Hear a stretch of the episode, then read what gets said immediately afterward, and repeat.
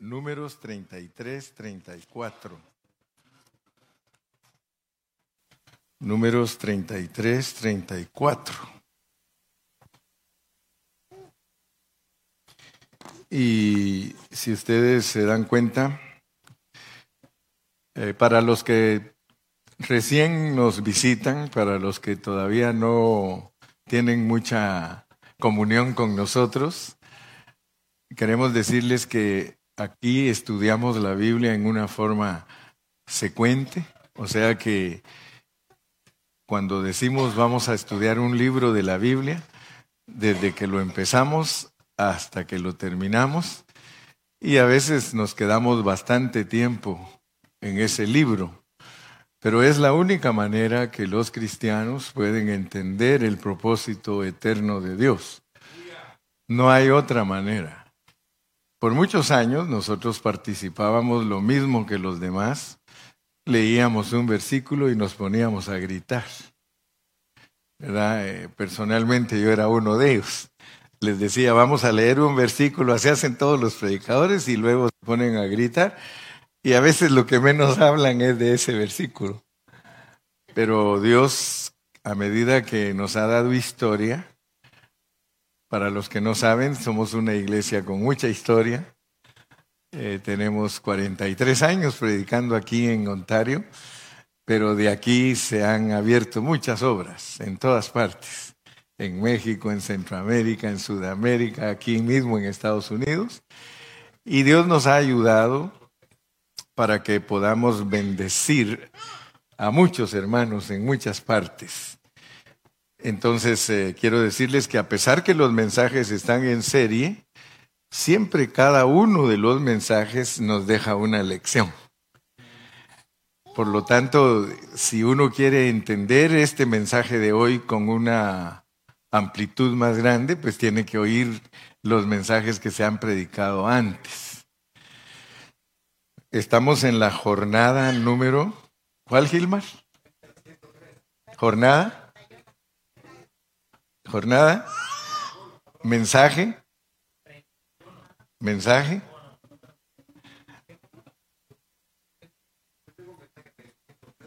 Por eso, este es el mensaje 104.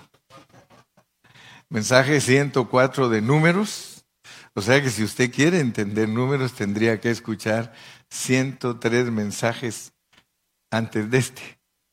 Yo lo invito, ahí están en la página, usted los puede oír, usted puede aprender.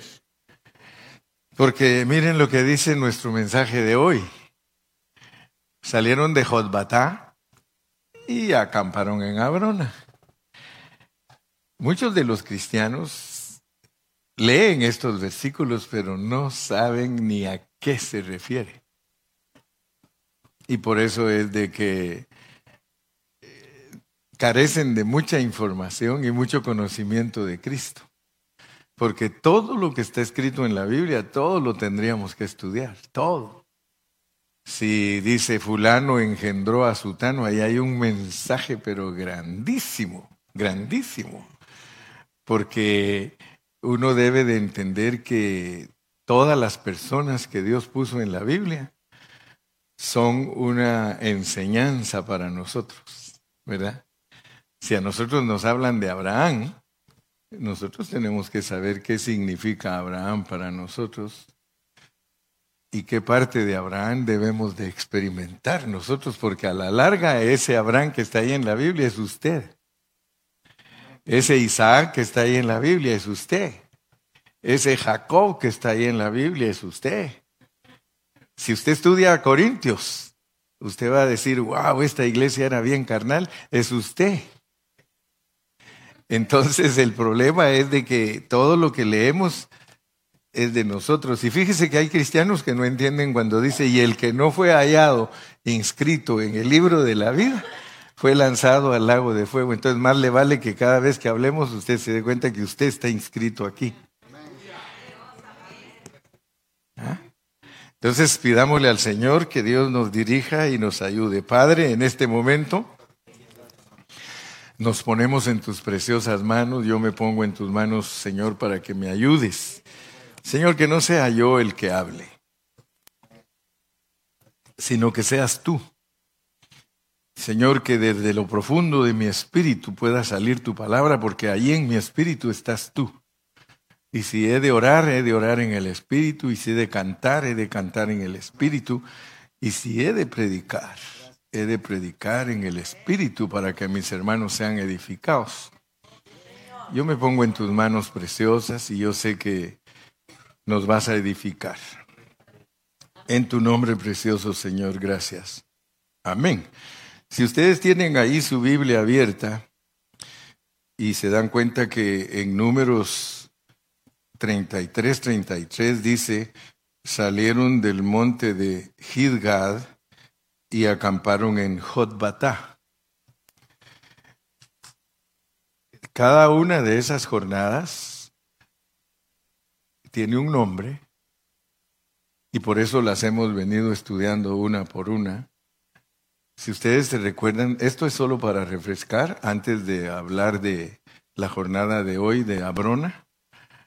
Ustedes se recuerdan que Gilgad es la primera jornada del tercer grupo de 14. Y cuando leímos Gilgad lo fuimos a buscar a otros versículos para saber en dónde más está esa palabra en la Biblia, porque esa es la manera de entender la palabra de Dios. Cuando ustedes leen una palabra, vayan a buscarla en qué otros versículos está, porque a veces solo nos dice salieron de Gidgad y acamparon en Jotbatá. Pero si nosotros no sabemos lo que es Gidgad, entonces ¿cómo vamos a saber de qué salimos? porque estas jornadas están arregladas para instruirnos en nuestro caminar cristiano. O sea que nuestro caminar cristiano está figurado. Recuérdense siempre de 33.2, 33.2 nos da la clave, porque 33 dice, Moisés escribió sus salidas conforme a sus jornadas por mandato de Jehová. O sea que todo esto está escrito en la Biblia por mandato de Jehová. Se le dijo a Moisés, Moisés, escríbelo eso, porque este es un mandamiento que te doy. Estas pues son sus jornadas, pero la palabra que nos debe impactar, que es un arreglo. Entonces Dios le está diciendo a Moisés, mira, estas jornadas son un arreglo a sus salidas.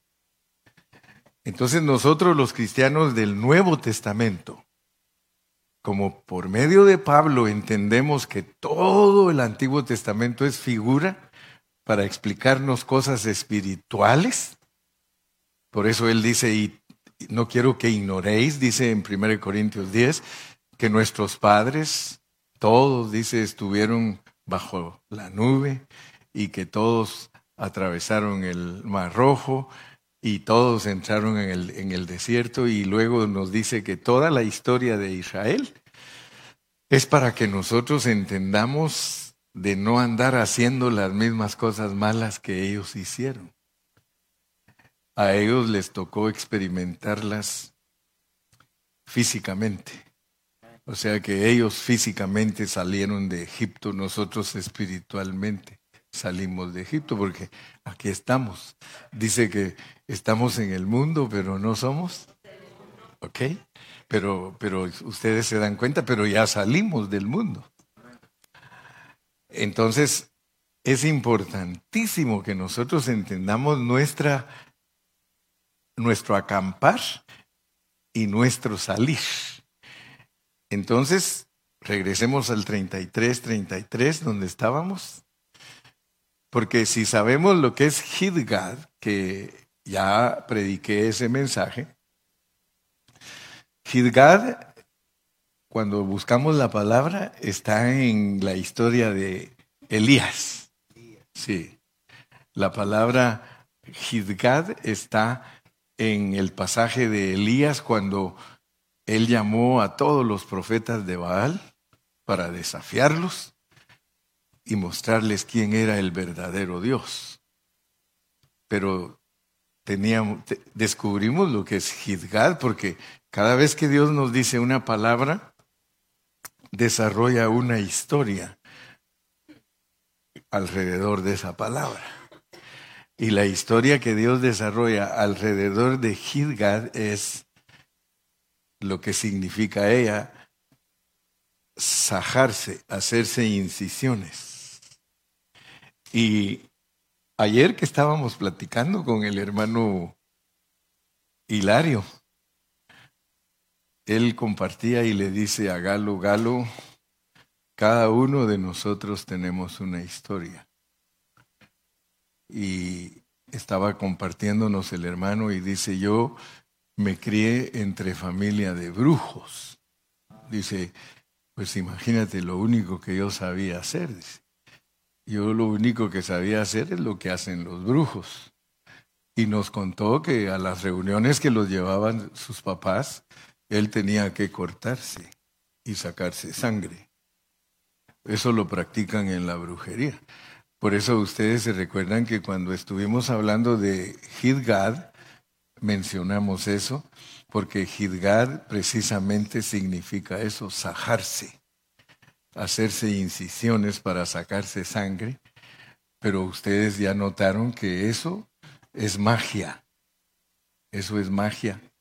Y por eso los brujos dicen, nosotros no hacemos magia negra, hacemos magia blanca porque según ellos tienen contacto con el verdadero Dios, pero para que les conteste se tienen que sajar. Ustedes ven eso con los profetas de Baal. Ellos se sajaban, se sacaban sangre y Elías se burló de ellos, porque Elías les dijo, ándale pues, dice, ¿no que tienes un Dios? Eh, grítale, quizás está dormido. ¿sí? O a lo mejor se fue de viaje y, no te contesta. Y ellos dicen que frenéticamente brincaban y sal, pues, y, y gritaban, pero no hubo contestación. Entonces él les dijo, ¿saben qué? El Dios que conteste por fuego, que ese sea el Dios verdadero. ¿verdad? Porque los profetas de Baal estaban acostumbrados a poner el buey hecho pedazos en el altar y echarle fuego. Pero él les dijo, no, no, no, dijo, la prueba para saber quién es Dios es que ustedes no le pongan fuego a su sacrificio, ni yo le voy a poner fuego al mío, sino que el Dios que consuma estos holocaustos, que ese sea Dios. Y ustedes ya saben la historia, porque esa historia es famosa entre todos los cristianos.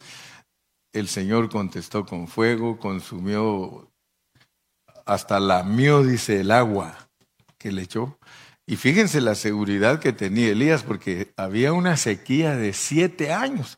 Y todavía les dice a los que están ahí presentes, a ver, todos los que traen su botellita de agua, porque tenían que tomar agua, si no se morían. Dijo, echen todo el agua aquí.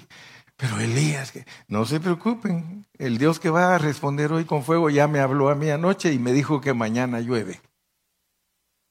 Porque Él fue el que me mandó hace siete años a decirles que no iba a llover y ahora me, va, me manda a que le diga que ahora viene otra vez la lluvia. Y pues ustedes saben que por eso lo querían matar, porque él profetizó que siete años no habría lluvia y entonces y se fue a esconder Imagínense alguien que nos venga a decir, usted, mañana se mueren todos ustedes y se va a esconder. Lo andamos buscando para matarlo. O dentro de tres años se mueren ustedes y todos. Entonces ya no lo volvemos a ver. Así hizo Elías, se fue a esconder. Dijo, siete años no va a llover. Y se fue, hermano. Y pues al principio ni, ni se recordaban de él, porque uno cuando alguien le dice un juicio, dice, ah, esa es pura mentira, pero ya cuando iba un año y no llovía, empezaron a pensar en Elías. Segundo año y no llovía, eh, más pensaban en Elías. Tercer año y no llovía, hermano. ¿Dónde está ese profeta que nos dejó en este gran barullo? Ya vieron entonces cuando, cuando apareció. Se recuerdan que llegaron a decir, hey, ¿eres tú Elías? Sí, yo soy, dile al rey que aquí estoy. Dijo, ¿tú quieres que yo le vaya a decir al rey que aquí estás? Y, ni sabes qué va a pasar. Dice, después te vas a ir a esconder otra vez y me van a matar a mí. No, no, no. Y le dijo, dile, porque mañana va a llover. Y ya sabemos la historia. Entonces, aprendimos con Hidgad que nosotros no tenemos que hacer ningún esfuerzo humano para que Dios conteste nuestra oración. Nosotros no tenemos que estar allí.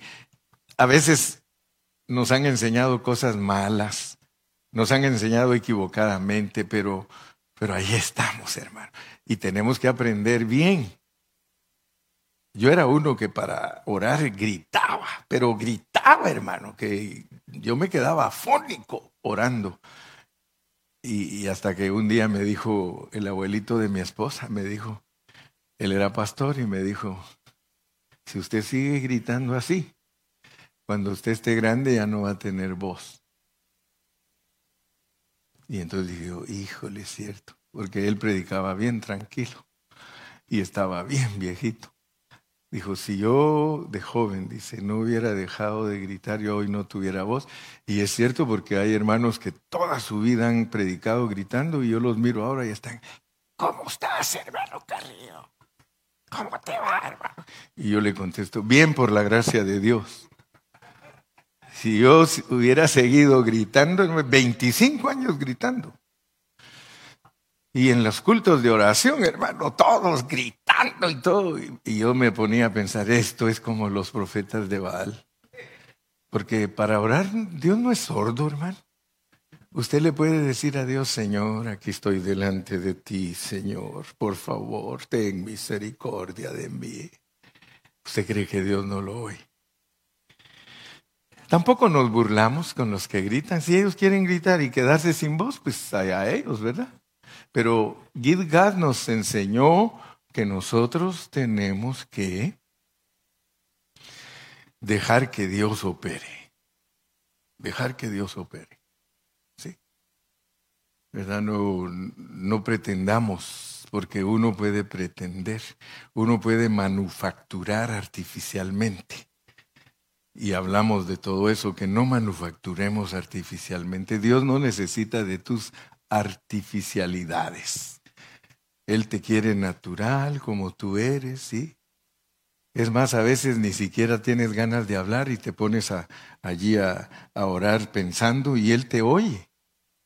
Porque algunos dicen, a mí me preguntan, hermano Carrillo, ¿y uno puede orar solo pensando? Y claro que sí. ¿Cómo, ¿Cómo hace el mudo? ¿Usted cree que Dios no oye al mudo? ¿Usted cree que Dios no oye al mudo? Claro que lo oye. ¿Y él cómo habla con el Dios si es mudo? Pero yo siempre he dicho que Dios a todos los mudos buenos cristianos les contesta a Dios su oración. Entonces aprendimos cosas lindas de Gilgal, pero no nos podemos quedar en una, en una jornada porque hay que salir, hay que salir. Usted debe de aprender muchas cosas, pero no se quede en ellas. No se quede en ellas. Hay hermanitos que se quedan ahí fijos. Fíjese que hay hermanos que se quedan echando fuera demonios, se quedan orando por los enfermos, se quedan ayunando. Y usted va cada semana a esa congregación y, hermanos, vamos a sacar demonios hoy. Y lo más tremendo que las mismas hermanas son las que siempre le sacan y la otra semana ya están otra vez endemoniadas. Qué tremendo, hermano. Qué tremendo. Y se quedan dando vueltas en lo mismo y en lo mismo y en lo mismo. Y usted no los ve que salen. Y aquí en estas aquí en estas, en estas jornadas, llaman las mamás preocupadas de, aquí, de quién será la llorona, dice. Allá va otra mamá, mire. Gloria a Dios. Bueno, dejemos que las mamás eh, breguen con sus lloronas y, y nosotros pidámosle a Dios no ponernos a llorar aquí también. Gilgad, Gilgad. Gilgad es para aprender que todo lo de Dios es normal. Y llegaron a Jotbatá.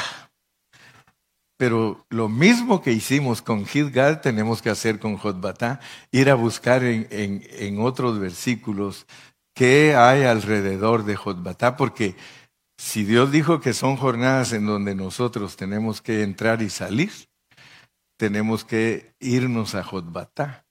Y, y resulta que al llegar a Jotbatá, dice que hay arroyos de aguas, lo cual significa que Dios nos va poniendo en una posición en cada jornada.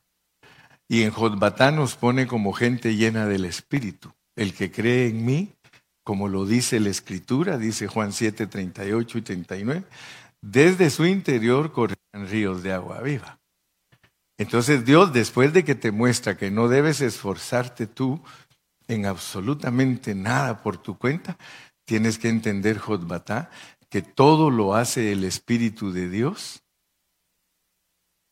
desde la unción. O sea que tú tienes una unción dentro de ti. El Espíritu de Dios está dentro de ti. Y si tú aprendes a usar, tú, porque ese es el problema.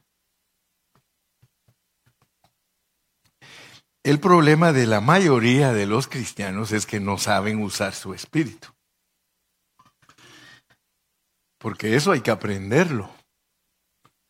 El apóstol Pablo nos enseña cómo se usa el espíritu. Él dice, cantaré, dice, cantaré en mi alma, pero también dice, cantaré en mi espíritu.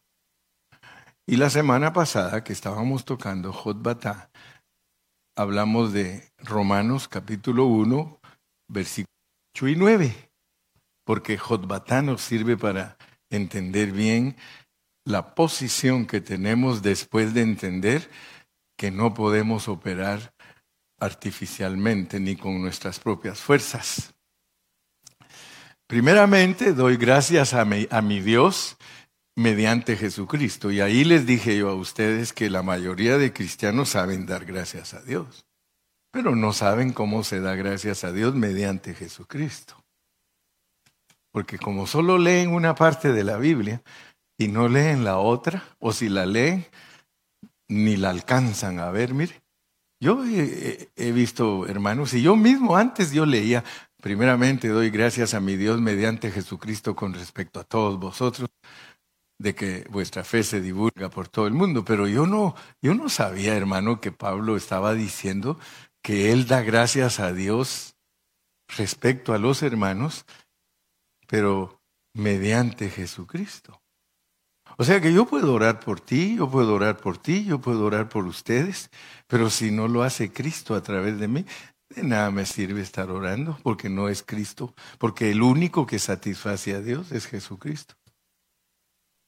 Pero si tú no estás bien enseñado, si no estás bien enseñado, tú puedes orar hasta tres horas y ni siquiera fue Cristo el que oró a través de ti. ¿Qué pasa entonces? No, no pasa nada. Lo único que pasa es que te ejercitas hablando de, la palabra de Dios. Eh, pero no, no hubo resultado porque el resultado, la, la contestación de nuestras oraciones exclusiva y únicamente son contestadas si Jesús ora a través de nosotros. Y eso muchos cristianos no lo saben. Es más, ¿no ve que cuando ora para la comida, Padre, si quieres, Dios chingar, me está a mí. Hasta parece en chino, bro. ¿Sí?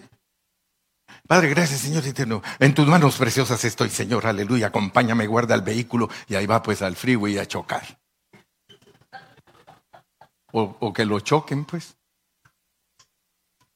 Si no, por eso les dije, las jornadas son para que nosotros aprendamos, hermano. Jotbatá, Jotbatá. Y mire, mire, le dije que Ahorita estoy solo repasando por causa de los que no han venido. Los pródigos, dice Galo. Por causa de los pródigos que no los he visto muy seguido, por ellos estoy repitiendo algunas cositas que ya las predicamos. No he entrado todavía a Abrona. Abrona nos toca hoy, pero tal vez hablo unos diez minutos de Abrona, pero primero quiero asegurarme que ustedes me entienden en mi hablar, Y me estoy basando en la palabra de Dios. Romanos 1.9. Porque testigo me es Dios a quien sirvo en mi espíritu. Ahí está pues, ahí hay otra cosa. ¿En qué sirves tú? ¿En qué sirves? Porque dice, hermano, yo sirvo a Dios. Por la gracia de Dios sirvo a Dios. Pero yo te pregunto, ¿ya aprendiste a servirlo en el espíritu? Y entonces vas a entender que este tiene contexto. Este versículo tiene contexto y el contexto es el versículo 8. Y el versículo 8 dice que ora por los hermanos mediante Jesucristo. Y aquí te contesta lo que es orar mediante Jesucristo, es servir a Dios en nuestro espíritu. Cuando tú aprendes a orar por los hermanos pero Cristo orando a través de ti por ellos, ¿cómo no los va a bendecir Dios a esos hermanos si Él es el intercesor por excelencia? Y cuando yo oro, cuando yo dejo que Cristo ore a través de mí, yo me estoy haciendo uno con Cristo, porque Él tiene dos mil años de ministerio. Fíjate que muchos solo hablan de Cristo en su ministerio de tres años y medio. Y yo te estoy hablando del ministerio de Cristo de dos mil años. Porque cuando Él se fue de aquí de la tierra, dice la Biblia, que se fue a presentar al santuario celestial y allí está desde hace dos mil años intercediendo, intercediendo por todos nosotros. Entonces, cuando tú intercedes por los hermanos, te estás haciendo uno con Él que es espíritu, porque el que se une al Señor, un espíritu es con Él. Mira, vamos a unir todo el rompecabezas. Primera de Corintios 6, 17. Primera de Corintios 6, 17.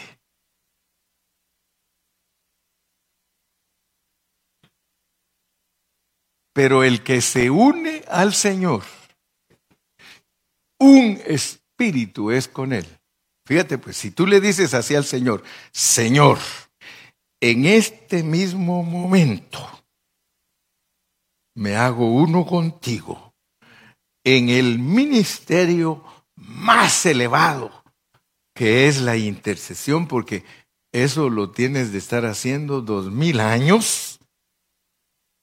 Entonces yo, Señor, me hago uno contigo. Pero ahí solo estás recordándote desde el día que lo aceptaste. Porque el día que aceptaste a Cristo te hiciste un espíritu con Él. Si tú crees en Cristo, tú eres un espíritu con Él. Pero tienes que estarlo recordando, Señor, yo soy uno contigo. Soy uno contigo. Por eso tengamos cuidado cómo nos conducimos todos los días, porque yo uso esa expresión, ¿verdad? Mire, cuando los hermanos ya saben, cuando hago así la mano, le digo, usted puede cambiar así de canal, mire. Así, así. Usted puede estar en el espíritu un momento y luego la carne. Usted puede estar en el espíritu y luego la carne. Y a veces, y a veces solo hace así. A veces en su vida cristiana solo. Sí. Sí, solo así. O sea que hay momentitos nada más como que usted dice, gracias Señor Jesús, siento tu presencia. Y al, y da la vuelta y empieza a pelear con el marido. Solo así, solo así. Un ratitito estuvo en el espíritu y al rato el marido la hizo que braviara y todo y pasaron seis horas, pero de este lado. Un minuto estuvo alabaré, alabaré, haciéndole los huevitos para que se vaya a trabajar. Yo alabaré a mi... ¡Ah! ¿Qué pasa que no traes los huevos? ¡Ay, espérate, hombre! No estás viendo que aquí estoy. Le hace los huevitos y en vez de seguir alabando a Dios, los tira a la mesa. Ahí está pues tu comida. Como chuchito, ¿eh? Sos chucho, dice. El que se une al Señor, un espíritu. Regresemos a, Romanos 1.9. Romanos 1.9, ahí dice entonces, porque testigo me es Dios a quien sirvo en mi espíritu en el Evangelio de su Hijo de que sin cesar hago mención de vosotros siempre en mis oraciones, pero te lo dijo en el versículo anterior, mediante Jesucristo. Yo espero que todos los que estamos aquí aprendamos a orar en el Espíritu.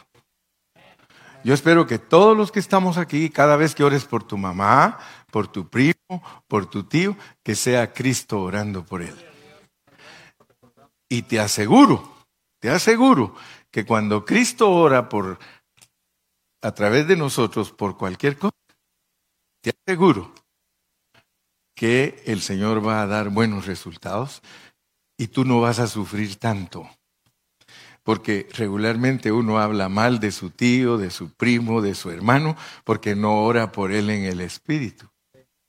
Pero cuando uno ora en el Espíritu por su esposa, cuando la esposa ora en el Espíritu por su esposo, no tiene tiempo de estar peleando con él, porque va a procurar mantenerse en ese Espíritu. Está ocupado, por eso dice puesta la mente, ese es ocupado. Puesta la mente en el Espíritu es vida y paz. Bueno, entonces, ¿están listos para que les predique hoy? Apenas voy a empezar a predicar, voy a regresemos, ahora sí entremos a nuestro mensaje números 33, 34. ¿Cómo dices? Resumen dice Dani, ya, ya dice, ya comí. Ahorita viene el postre. Entonces se dan cuenta que aun cuando Jotbatá es ríos de agua viva, y es estar nosotros en el Espíritu, el Señor dice, pero no te vayas a quedar allí, vete a Abrona, vete a Abrona. Y les dije, esos nombres son raros para nosotros porque esos nombres son en hebreo, pero tienen un significado muy, muy especial para nosotros. Les expliqué Hidgad, les expliqué Jotbatá, Ahora les voy a explicar a Bruna. Abrona es una palabra hebrea, que la misma raíz de ella es hebreos. Hebreos. O sea que cuando hablamos de hebreos, la misma raíz de esta palabra, Abrona. Entonces, nosotros tenemos que saber qué gira alrededor de Abrona en toda la Biblia. Eh, ¿Qué es lo que Dios quiere decirnos a nosotros con Abrona? Porque ella aparece solo una vez, pero está también en los libros apócrifos. Los que saben y han oído un poco de eso. Los libros apócrifos son los que no están incluidos ni en la Biblia hebrea ni en la Biblia protestante, pero sí está incluido en la Biblia católica. Ahora, la razón por la cual los protestantes y los judíos no la tienen en su Biblia es porque resulta que el libro de Judith es una novela no es un libro que Dios le haya dado a un profeta y que lo haya inspirado para escribirlo, sino que es una novela. Es la novela de Judith. Si ustedes ven en la Biblia católica, ahí está ese libro Judith. Y la palabra Abrona solo aparece una vez en, en la palabra que es inspirada. Ustedes saben que Dios le encomendó a los judíos, los hizo depositarios de sus oráculos. O sea que al único que en toda la tierra Dios le recomendó que tuviera cuidado de sus oráculos, de sus libros, de su revelación, es a los judíos. A ningún pueblo lo llamó para que guardara su palabra y que la escribiera. Y nosotros, los cristianos gentiles que de acuerdo a la Biblia fuimos escogidos y predestinados porque nosotros no somos judíos, aunque nos quieran decir que somos judíos y que nuestro apellido que es judío y que eso es, es vanidad. Nosotros nacimos en las naciones. Pero dice la Biblia que por fe somos hijos de Abraham. Si tenemos la misma fe que tuvo Abraham, nosotros somos hijos de Abraham y la Biblia dice que somos judíos espirituales. Dice que somos hijos de Abraham por la fe. Amén. Entonces yo quiero que ustedes se den cuenta qué significa la palabra hebreos.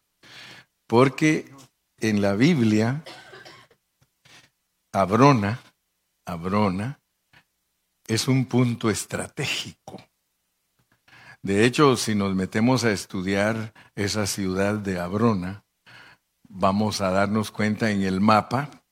A veces no me gusta darles tanta información, pero con el tiempo ustedes van a tener que aprender todo eso, ¿verdad? Porque si la Biblia lo dice, que al norte está esto, que al sur está esto, que en el oriente está esto, y luego nos pone las ciudades que a veces hasta con tres nombres diferentes no nos pone una palabra de una ciudad solo con una, perdón, o no nos pone una ciudad solo con una palabra, sino que a veces hasta tres y cuatro significados y, y son lo mismo. Por ejemplo, Abrona, ustedes van a ver que en la Biblia también se llama Aila, también se llama Elana, también se llama Eliat, también se llama Elot. Por eso a veces cuando uno lee la Biblia cuidadosamente, uno dice, bueno, pero ¿cómo es que aquí dice que salieron, salieron de, de Jotbatá y acamparon en Abrona? Y luego en el 35, mire cómo dice, dice que salieron de Abrona y entraron a Esión Geber, pero usted va a encontrar en otro pasaje de la Biblia que dice salieron de Elot y acamparon en Esión Geber.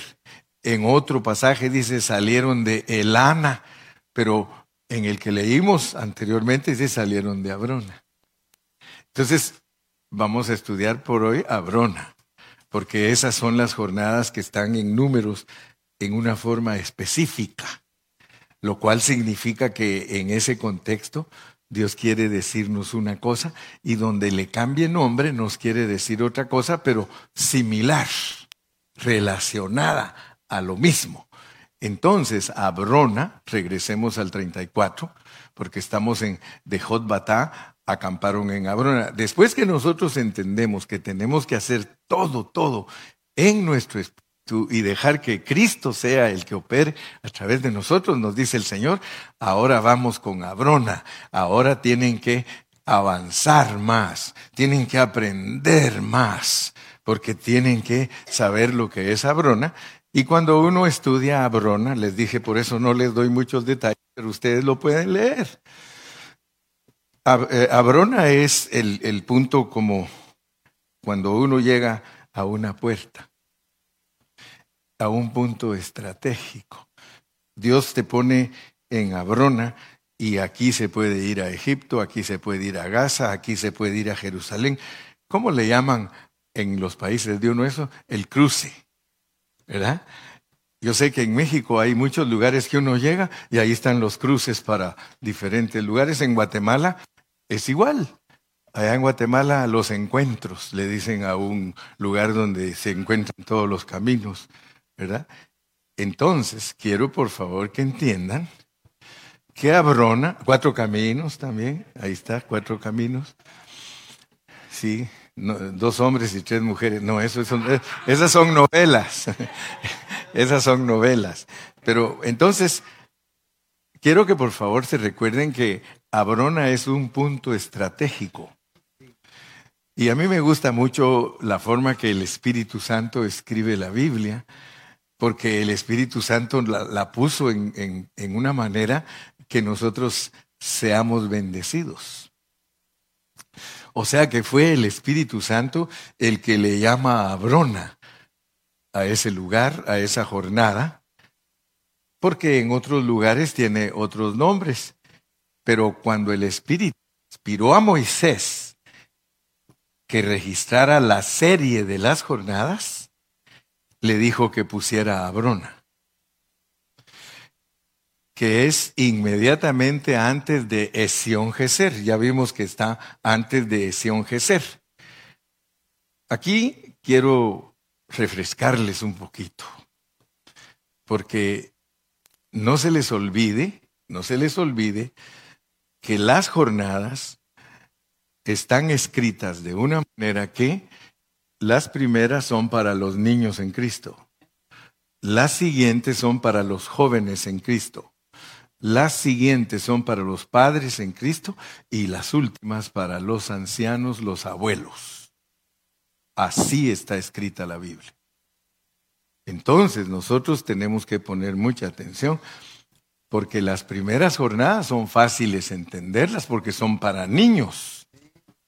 Si ustedes se recuerdan cuando empezamos a hablar de, salir de Egipto, y mensajes chulos, preciosos, de ánimo y todo, porque cuando uno es niño, lo tienen que estar animando, hermano. Eh, o sea que usted se da cuenta que un cristiano cuando es niño en Cristo, si no lo visitan, se enoja. Ya cuando uno ya es abuelo, ah, que mejor si no me vienen a ver.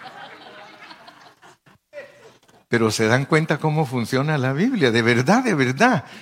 Todos los hermanos que son infantes, son niños en Cristo, se mueven a través de las seis primeras jornadas. Ellos están con y con su... Mire, espiritualmente hablando, todos los hermanos niños en Cristo con su biberón, todos. Bien chupones. Sí, sí.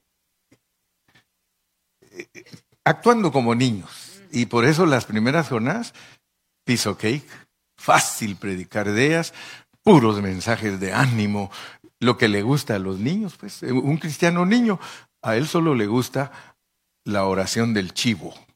Oh, son chiveros. ¿Sí? Ahí está, hermano. Bendíceme, ayúdame, guárdame, sáname. Puro me, puro me, Puros chivitos. No saben orar más que chivitos. Ojalá que, Señor, bendíceme, dame un mejor trabajo, Señor. Ah, Ayúdame para agarrar mi casa, Señor. Puros niños en Cristo.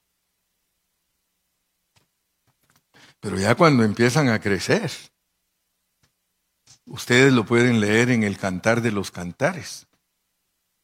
En el Cantar de los Cantares, cuando uno es niño, él dice, mi amado es mío. Mi amado es mío. Si usted agarra a un niñito con su mamá allá al lado y le dice, ella es mi mamá. No, es mía. No, le dices tú, es mía y la abrazas y pelea contigo y te empieza a patear y dice, no, no, no, es mía. Entonces cuando uno es niño en Cristo y empieza su vida cristiana, todo es mío. Mi Dios. Mi, mi, mi, me, me, me, pero si ustedes siguen leyendo Cantar de los Cantares, ya en los capítulos 3, 4 y 5, ya no dice mi amado es mío. Dice, mi amado es mío y yo soy de mi amado. Y yo soy de mi amado.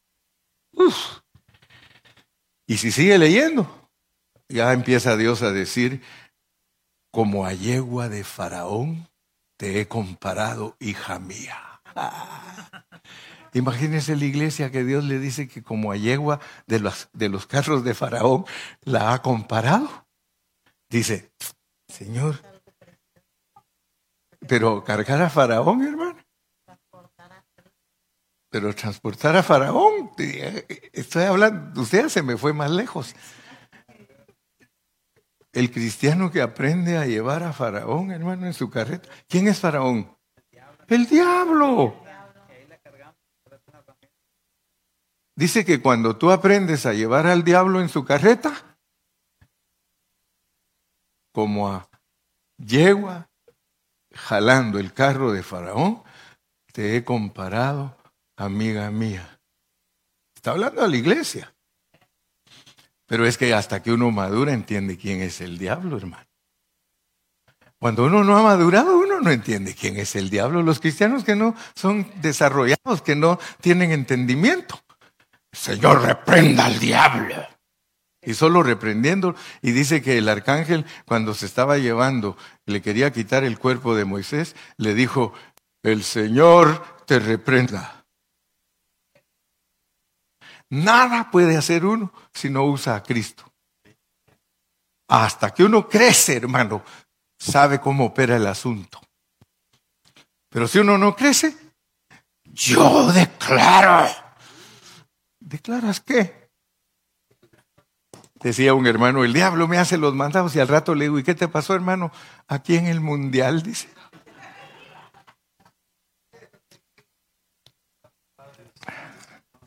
El diablo es una gloria caída que la usa Dios para perfeccionarte a ti. ¿Sí? Eso, resistirlo y huirá. Jesús dijo, ahí viene el príncipe de este mundo, vámonos porque no tenemos ni negocios con él, vámonos. Y muchos, no, vente.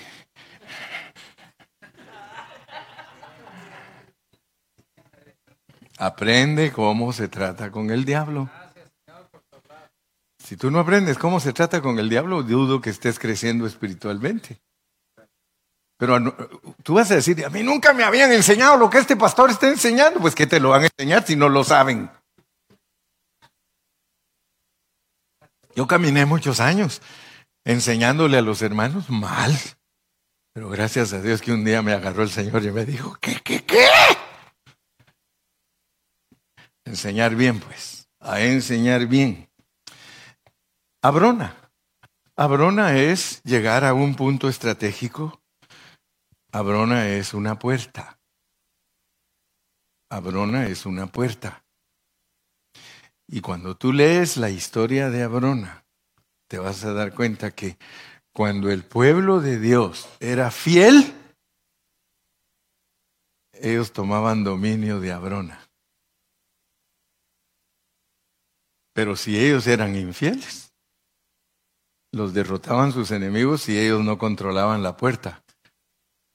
Fíjate que controlar la puerta es que tú mandas aquí y que nadie puede entrar para allá si tú estás cuidando eso con fidelidad.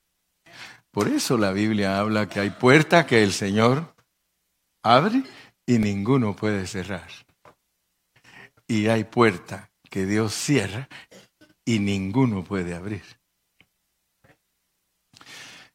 Entonces vamos a quedarnos por ahí hoy entendiendo que Abrona es cruzar el río. Abrona es cruzar el río.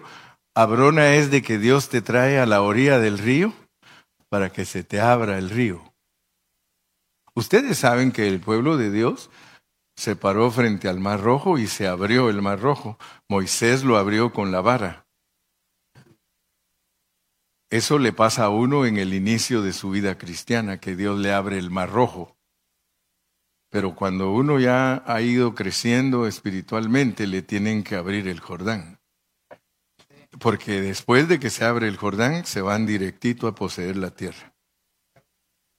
Entonces es importantísimo que en esta mañana tú entiendas que Abrona, Abrona es lugar estratégico en de Dios porque te va a abrir la puerta.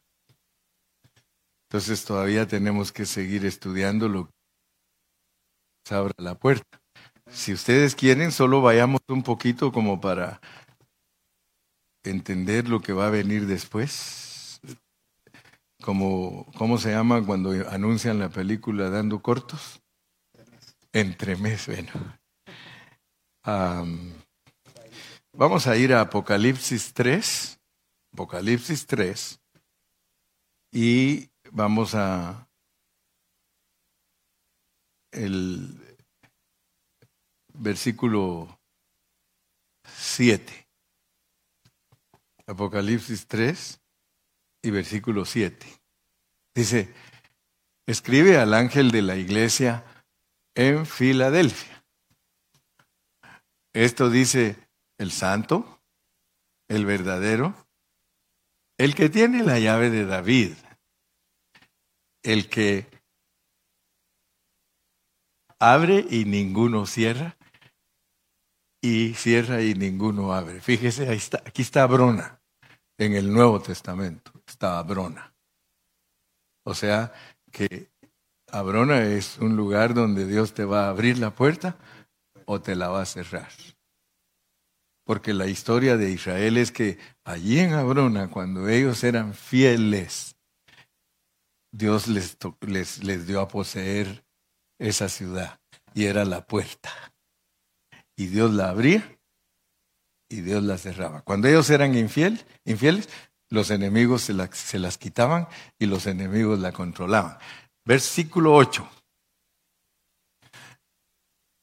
Entonces, para nosotros tenemos que saber qué es Abrona. Tenemos que saber porque Abrona es relacionado con nuestro obrar. Dice Abrona, ¿verdad? Cierra y nadie abre y abre y nadie cierra. Yo conozco tus obras.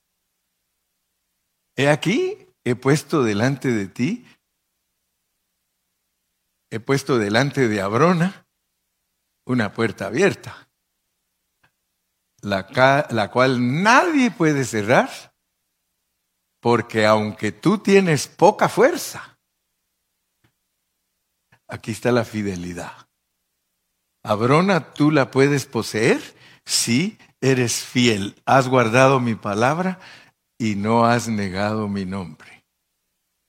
Fíjense que si ustedes leen las siete iglesias de Apocalipsis, a cinco de ellas les recrimina y les dice, pero tengo contra ti.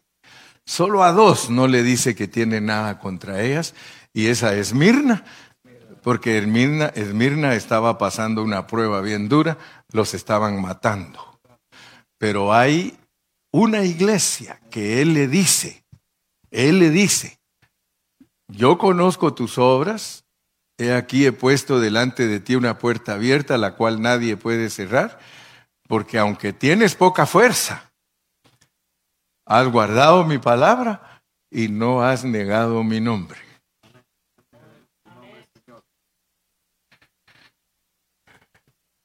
Es bien difícil encontrar congregaciones que no hayan negado el nombre del Señor. Todo lo hacen en su obrar, todo lo hacen con el brazo de carne. Han quitado a, Cristo de ser el centro de sus reuniones. Han quitado al Señor como la pureza de la palabra. Hermanos, Dios nos libre. Aunque no nos entiendan, prediquemos solo la palabra. La palabra, la palabra, la palabra. Yo me gocé tanto ayer con el hermano Hilario. Él dijo, hermano Carrillo, yo he visitado cuatro iglesias. Y no es porque estemos haciéndonos propaganda, sino que nos tenemos que gloriar en Cristo. Si nosotros somos una iglesia que predica solo la palabra, la palabra, la palabra, eso es gloriarse en Cristo. Cristo en nosotros es la esperanza de gloria. Cristo es nuestra gloria. La gloria del hermano Carrillo es predicar a Cristo, Cristo, Cristo, Cristo, Cristo, Cristo, Cristo. A mí no me importa predicar de ninguna otra cosa más que de Cristo. Mi Cristo. Y por, eso les puedo decir con toda confianza, porque testigo me es Dios, que estamos por todos los medios tratar de guardar la palabra en su pureza y no quitar a Cristo de nuestro centro. Aquí honramos a Cristo, por eso ustedes me van a oír hablar que yo no valgo nada, el que vale es el que llevo adentro tenemos este tesoro en vasos de barro para que la excelencia sea de Él.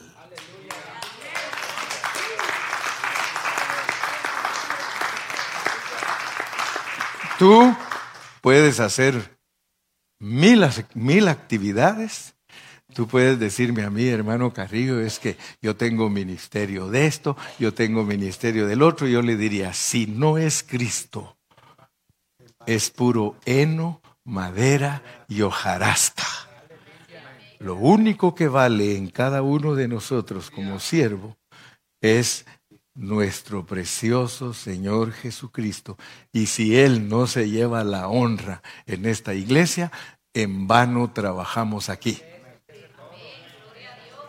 Por eso yo oro por usted mediante Jesucristo, para que usted resulte siendo una persona que hace lo mismo que yo.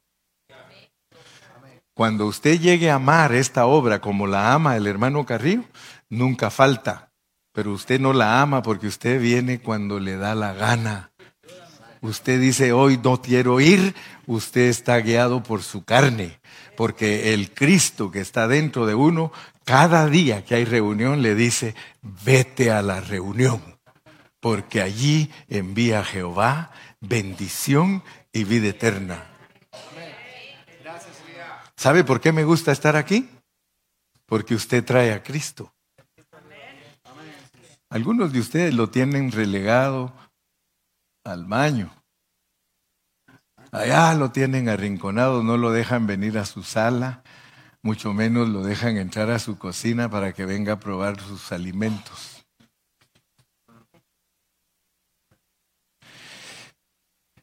Dice un hermano, esto es serio. Esto es serio, hermano. Usted se metió a un negocio bien serio. Haga cuentas porque dice que no sea que no le alcance el presupuesto. Ahora, fíjese, termino hablando de la fidelidad. Y fíjese que Dios es bien certero con nosotros. Dice, en lo poco fuiste fiel. En lo poco fuiste fiel. ¿Cómo te van a poner en lo mucho? Si en lo poco no puedes hacerlo. Si lo poquito, por ejemplo, se los voy a poner y no estoy hablando por ninguno en particular. Por ninguno en particular, pero si ganas 500 dólares a la semana y no le puedes regalar al reino de Dios 50 dólares, tú no estás siendo fiel en lo poco. ¿Cómo te van a dar más? Si el Señor tiene, dice, ¿cómo le voy a dar más a este? si en lo poco no es fiel? Porque algunos ganan 500 dólares en la semana y le dicen, Señor, aquí te doy unos tus 20, como que Dios fuera mendigo. Hermano, un buen cristiano se deja probar por Dios en su dinero. El que no se deja probar en su dinero, ¿cómo se va a dejar probar en otras cosas? si en lo que es la raíz de todos los males, porque dice, el amor al dinero es la raíz de todos los males. Entonces, si queremos ser los que Dios los pone en mucho, usted va a ver que hay hermanos aquí, hermanos que ganan dos mil dólares en una semana, hermano. ¿Por qué cree que ya los puso Dios en mucho? Porque han sido fieles en lo poco. Pero en cuanto uno deja de ser fiel en lo poco, Dios dice, ¿para qué le voy a dar más? Y les termino diciendo una oración que me recuerdo que una vez el pastor estaba ahí presente y le dice uno de los hermanos, pastor, quiero que ore por mí. A ver, mijo, ¿por qué quieres que ore por ti?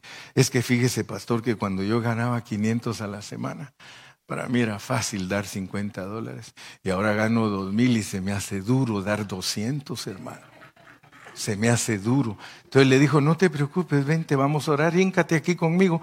Y lo hincó ahí en el altar con él y le dijo, Señor, te pido que le rebajes el sueldo al hermano porque cuando él, cuando él gana poquito, él es fiel. Y le dice, no, mejor no, pastor, mejor dígale que, dígale que, que yo voy a cumplir. Sí, el pastor pidiendo, dice, rebájale el sueldo, Señor, porque él dice que a él no le duele darse en cuenta que le paguen 500, Señor. Dijo, no, pastor, mejor no ore así. Me Mejor eh, pídale a Dios que me dé voluntad de darle lo que le corresponde a Dios. Hermano, ¿en lo poco fuiste fiel? ¿En lo poco fuiste fiel? Después no vas a hallar ni en qué gastar lo tanto que tienes. De veras. De veras hay hermanos que tienen tanta abundancia que dice, ya no sé ni qué hacer con esto. Ya, dice, ya las comidas, los restaurantes ya me tienen hastiado. Ya tanto que gasto en restaurantes. Mejor, mejor voy a hacer otra cosa. En lo poco fuiste fiel, en lo mucho te pondré. Padre, en esta mañana queremos darte honra y gloria. Queremos decirte que Jesucristo es nuestro centro, que no tenemos ninguna otra cosa más preciosa que Cristo. Gracias Cristo que moras en nuestro espíritu y gracias que en esta mañana nos estás enseñando a usarte, a usarte a ti porque tiene que ser a través de Cristo todo lo que hacemos. Por eso la palabra dice, y todo lo que hagáis sea de palabra o sea de hecho, hacerlo en el nombre, o sea que Cristo lo haga a través de nosotros. Gracias por tu bendita palabra.